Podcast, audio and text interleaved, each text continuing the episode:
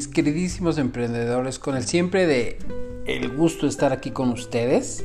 Ahora traemos un tema que como les he platicado, a veces yo quiero hablar de algo, pero más bien ustedes quieren escuchar algún tema en especial. Entonces, este episodio, este episodio es una chica por Instagram me pidió Paola y me hace tres preguntas dice actuar, ¿cómo actuar con la persona que quiere ser en el ahora?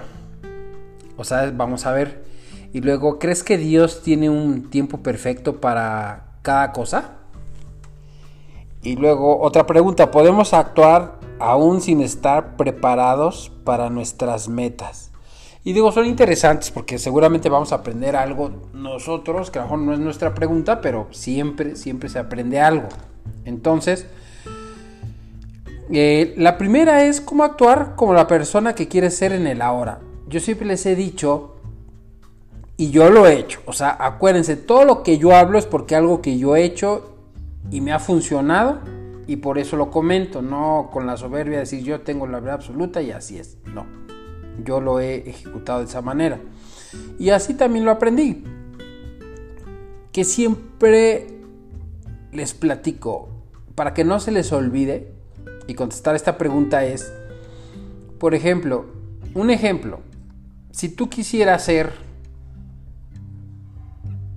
piloto, yo lo, yo lo que haría, o sea, si alguien me preguntara, ¿cómo puedo ser esa persona que quiero ser en el ahora? Porque todo el mundo queremos ser empresario, eh, cantante, influencer, no sé, cada uno tiene sus propias metas. Pero están de acuerdo que ustedes se la creen hasta cuando están siendo esa persona. Entonces, recuerden que la Biblia dice que Dios llama las cosas que aún no son como si ya fueran. Eso yo no me lo inventé, lo dice Dios. Entonces yo soy su hijo y así debo de llamar. Entonces, por ejemplo, si yo quisiera ser piloto a 18, 20 años, entonces yo literalmente les digo, en cuanto te levantes, invisiblemente, como si te pusieras tu uniforme de piloto, claro, no vas a estar aquí, sí, la tripulación, cómo están, pero literalmente lo que trato de decir con esa... Eh, no, no como tanto físicamente, ¿no? Sino para que me lo puedan entender, lo que yo trato es que la gente tenga esa vibración en todo este mundo, todo lo que tenemos como seres humanos, como cosas materiales, todo es vibración, todo tiene una frecuencia y vibra. Entonces, traducido a la Biblia, todo lo que queremos lo tenemos porque cuando tenemos fe lo atraemos, o sea, Dios nos los da. Pero es lo mismo, si yo no tengo fe, el que tiene fe, estarán de acuerdo conmigo que el que tiene fe cree perfectamente que así va a ser. Entonces el que tiene fe se levanta y da gracias, que aunque todavía hoy no es piloto, literalmente, simbólicamente se pone su uniforme invisible, o sea, como si lo tuviera, y ya se cree piloto. Y hace su día a día, pero él sabe que ya es un piloto, pero todavía no lo es. Entonces para contestar la pregunta es eso, literalmente todos los días la persona que quiera ser lo debes de estar viviendo. ¿Por qué? Porque si tú no lo vives y tú dices en un futuro lo voy a tener y cuando llegue lo voy a tener y cuando ese proceso siempre va a estar en un futuro y la frecuencia que tú emites es algo que no tienes. Sabemos que no lo tienes, es una realidad. Pero imagínate que digas, ay, es que cuando sea piloto, cuando cinco años, cuando ya termine, un año, dos años, ya lo voy a hacer, ya, ya, ya. Lo que tú estás transmitiendo ahí es duda. Por eso es que debes de hacer a un lado el ego y soltarlo. Y no preocuparte. El ejemplo del uniforme es simbólico. Simplemente lo que les trato de decir es que tú sabes que ya tienes tu título, tu licencia de piloto o lo que tú quieras en tu vida, ya lo tienes a un lado en tu cajón, ya está guardado. Tú automáticamente tú ya estás en paz porque sabes que ya lo tienes. Entonces cuando tú estás en esa situación emocional, claramente tú ya sabes que así es y ya no tienes duda. Pero cuando tú te apegas a un resultado final, ese resultado final te hace ver que todavía no lo tienes y que, va a tardar. Entonces tú estás separado de ese resultado. Entonces por eso, ustedes saben que siempre al final termino hablando de Dios porque aparte me encanta. Porque, porque están claros los ejemplos que Jesús decía, pídanle a mi Padre, denlo por recibido. que es dar por recibido? Pues lo que les estoy diciendo ahorita es tener fe que ya, que ya lo recibiste. Denlo por recibido. No, no dice, denlo, denlo que pronto lo vas a recibir. No, lo debes de dar por recibido. Y luego dice, y no dudaré en su corazón, lo obtendrán. Por eso les digo, tú quieres atraer muchas cosas. Todos queremos muchísimas cosas, pero yo siempre les digo, a ver, testéate. ¿Qué te dice tu corazón sinceramente? ¿Lo mereces? ¿Lo vas a traer? Por eso, cuando tú no te sientes merecedor, pues tienes duda. Tu mente dice sí, pero tu corazón, y el corazón es el que manda. Por eso es muy importante dar o ver el resultado final, literalmente como si estuvieras loquito, como si ya tuvieras tu empresa, tu negocio, tu pareja, tu carrera, tu trabajo, tu salud. Debes de darlo por hecho. Por eso a Jesús cuando se le acercaban en, el pasado, la gente decía, este, por favor, sana a mi hija que está enferma. Y Jesús decía, sí, ahorita voy para allá, dime dónde está. No, no, no, no es necesario. Solamente como que tú digas que esté sana, ella va a sanar. Y Jesús decía, wow, qué, qué verdaderamente fe tiene esta persona. Y fue, y cuando fue a ver a su hija, ya estaba sanada. Entonces, esa fe es, la que saber si así va a ser y es lo que va a sanar y tal cual. Por eso esos ejemplos también son para nuestro tiempo. A la gente que no es creyente, es lo que dice el secreto, la ley de atracción. Debes de darlo por recibido, que no dudes, creerlo. Ahí dicen que es el universo, pero pues el universo no te da nada porque el universo es una creación. Siempre les digo, el que te da todas las cosas es Dios. Él es la fuente de la vida, de todas las cosas. Todo lo que ves allá afuera, Él es el dueño. Entonces cuando tú le pides, Él te lo da. Y con esa creo que voy a contestar la segunda pregunta de Paola que dice, ¿crees que Dios tiene un tiempo perfecto para cada cosa? Y yo creo que sí. Pero yo creo, también estoy convencido que dices, bueno, este es mi tiempo, pero también si tú no me crees, pues el tiempo tú lo estás demorando. Claro, uno como ser humano dice, a ver, yo ya le pedí a Dios que me ayudara a encontrar un trabajo y, quieres casi casi acabar la oración y que de repente diga, oye, ya está tu trabajo, ya vente para acá, te vamos a pagar tanto.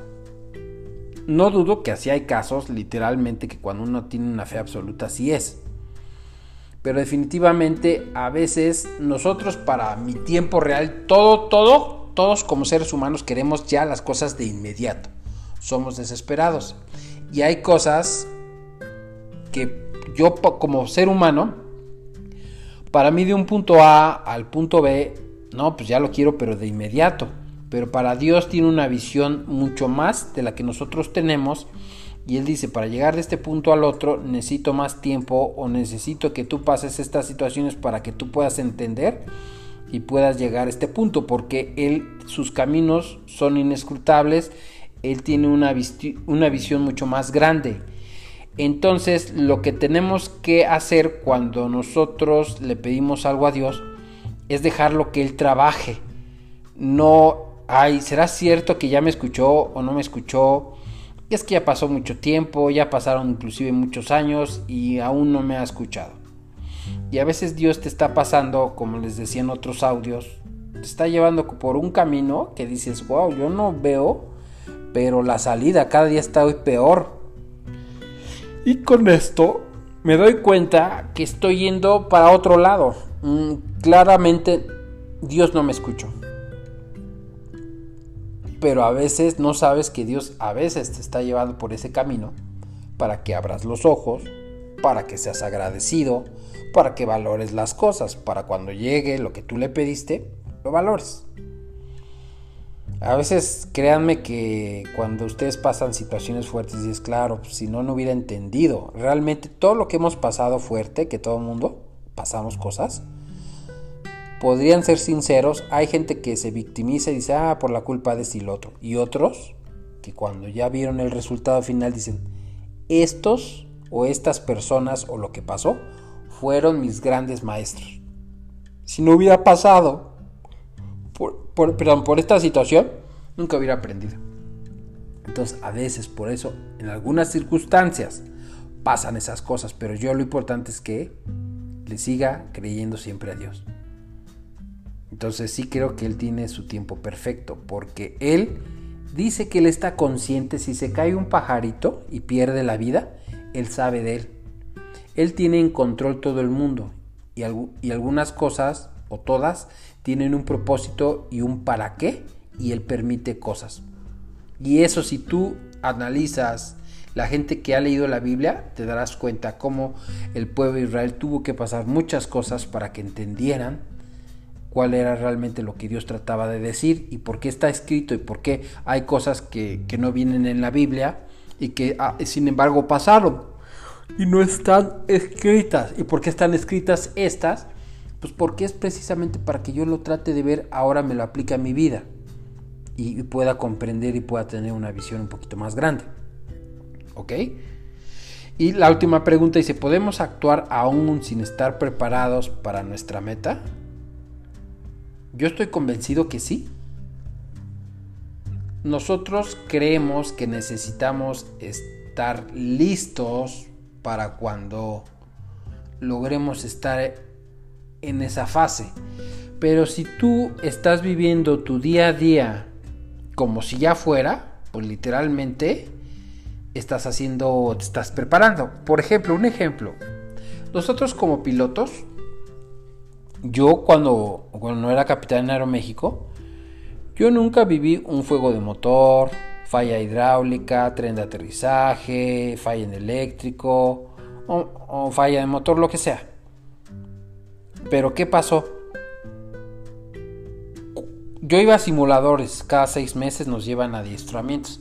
Y ahí yo, en la vida real, yo no lo tenía. ¿Ok? Pero en el, en el simulador sí. Literalmente, ahí sí yo tenía fuego de motor, paro, eh, de motor, eh, hidráulico, falla del tren de aterrizaje, que este le pasaba esto y todas las cosas que pueden suceder. Fíjense cómo yo me preparo desde antes, como si ya fuera realmente yo, literalmente es como una visualización.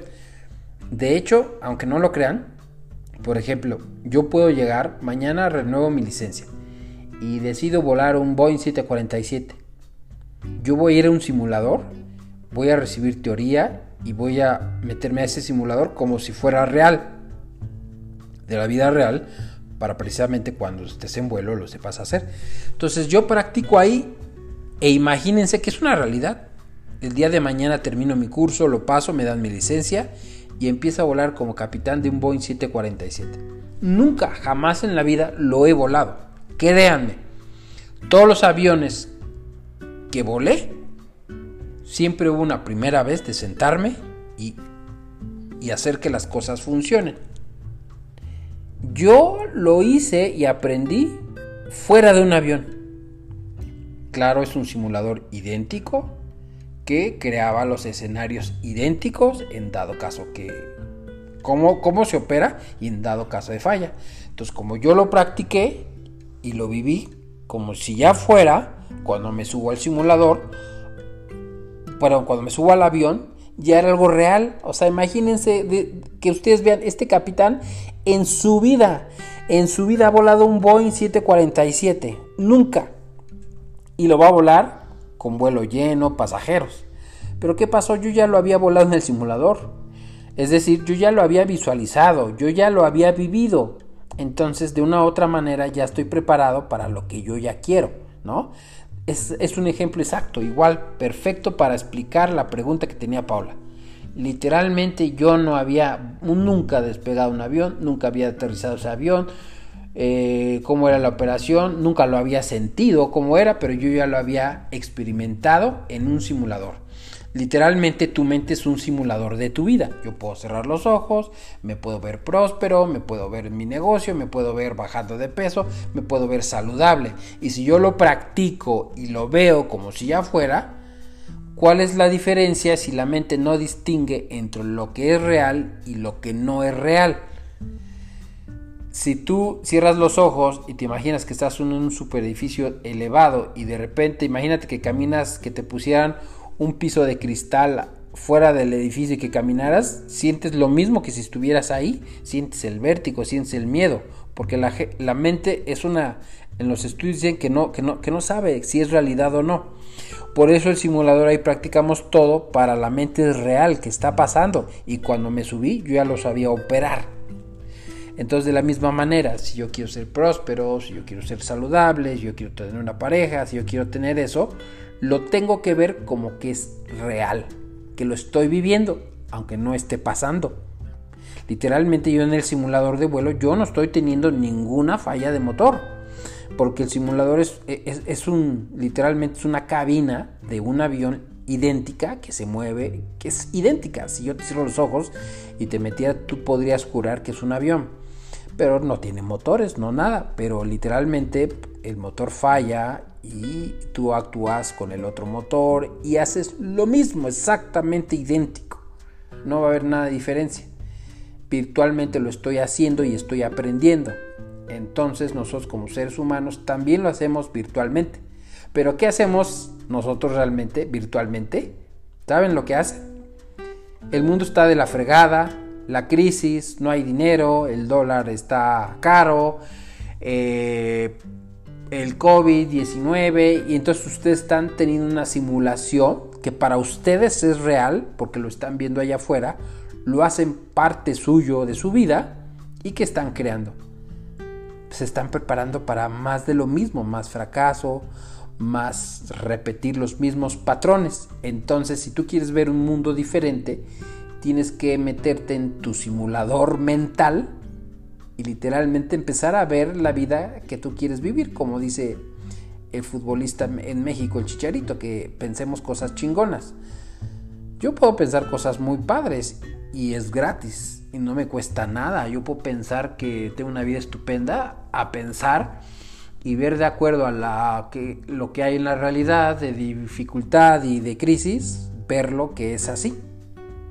Y yo lo acepto. Entonces, simplemente estoy teniendo en concordancia la misma vibración de las demás cosas para mí también son real y qué pasa por eso la gente no sale de ahí y pasan años años y siguen ahí ¿por qué? porque tú sigues teniendo un simulador todo lo que tú ves allá afuera lo das por por cierto y por verdadero y entonces tú simulas y de veras si pudieran hacer un análisis y pudiera salir en la computadora. Te voy a imprimir todos tus pensamientos de este día, que hoy es miércoles.